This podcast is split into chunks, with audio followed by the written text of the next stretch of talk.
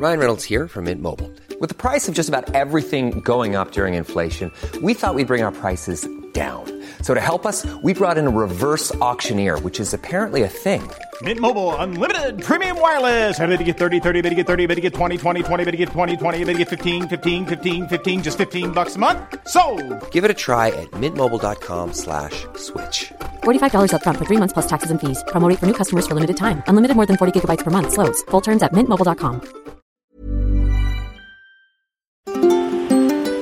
Du monde. Embarquement immédiat. Bonjour à tous. Le monument dont nous allons parler aujourd'hui, vous avez peut-être eu la chance de le voir de vos propres yeux. Moi non, personnellement, mais si vous êtes comme moi, vous l'avez au moins déjà vu une fois en photo.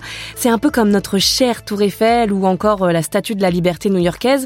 Il est devenu un emblème international. Alors, direction Rio de Janeiro au Brésil pour découvrir au Cristo Redentor. Alors allons-y. O Cristo Redentor, c'est du portugais, vous l'avez bien compris, j'espère que mon accent n'est pas trop horrible, et ça signifie le Christ rédempteur. C'est le nom de cette statue qui se dresse en haut du mont Corcovado et qui surplombe la ville de Rio de Janeiro. Bon, je sais pas vous, mais alors moi, quand j'entends Rio de Janeiro, j'entends... Mais c'est peut-être parce que j'ai grandi dans les années 90. Mais revenons à nos moutons. Le Christ représenté a les bras écartés, un peu comme pour accueillir tous les visiteurs venant vers lui. Soyez le bienvenu. Alors, qui a eu cette idée folle un jour de placer cette statue monumentale à cet endroit? Charlemagne?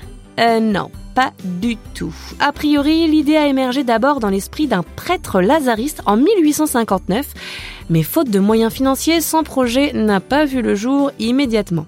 Il faut attendre 23 ans plus tard, 1922, à l'occasion du centenaire de l'indépendance du Brésil vis-à-vis du Portugal, pour que l'idée soit enfin reprise. C'est une bonne nouvelle, ça.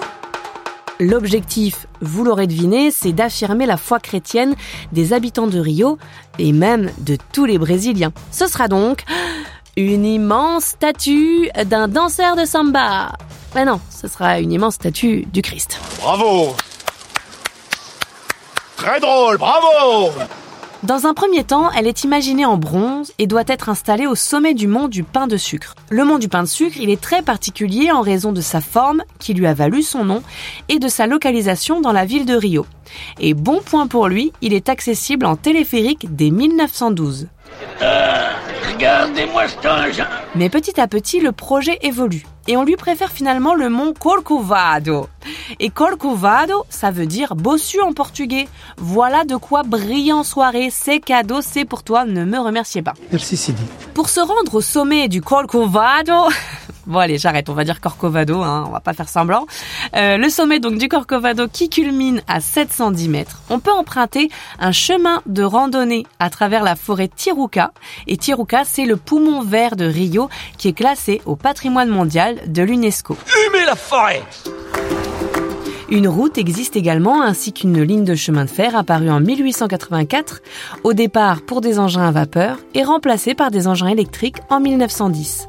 À partir de 1910 et durant 5 ans, la ligne va servir à l'acheminement des matériaux nécessaires à la construction de la statue du Christ Rédempteur.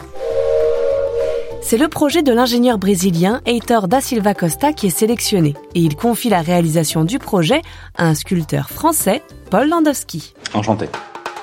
La première pierre est posée symboliquement en 1922, mais les travaux ne progressent pas vite en raison de l'insuffisance des dons et des défis techniques que pose la construction. En 1928, une commission technique examine la maquette et contribue à lui apporter quelques modifications. L'armature métallique notamment est remplacée par une structure en béton armé qui sera réalisée par l'ingénieur français Albert Caco. Ensuite, la statue est redessinée et simplifiée. Initialement, Da Silva Costa voulait un Christ portant un globe dans une main et soutenant sa croix contre lui de l'autre. Il est finalement décidé que la statue représenterait un Christ, mais simplement les bras ouverts, pour qu'il prenne lui-même la forme d'une immense croix. Chaque morceau de stéatite est taillé en petits triangles puis poli avant d'être collé sur des carrés de toile de lin par des femmes bénévoles. Il paraîtrait qu'elles auraient ajouté leur petite touche personnelle au dos des carreaux, un nom ou un petit mot, qui sont devenus bien sûr invisibles une fois que les morceaux ont été appliqués en parement sur toutes les parties de la statue pour former une gigantesque mosaïque. C'est beau quand même. Le Christ rédempteur fait l'objet de fréquentes restaurations, pour bien sûr qu'il continue de veiller chaque jour sur la ville et sur le Brésil, et ce, pour très longtemps.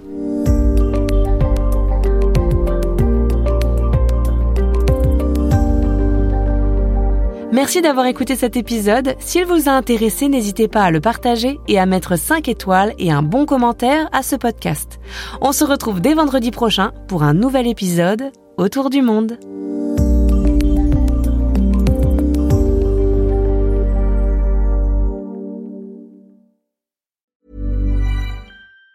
Even on a budget, quality is non-negotiable. That's why Quince is the place to score high-end essentials at 50 to 80% less than similar brands. Get your hands on buttery soft cashmere sweaters from just 60 bucks, Italian leather jackets, and so much more.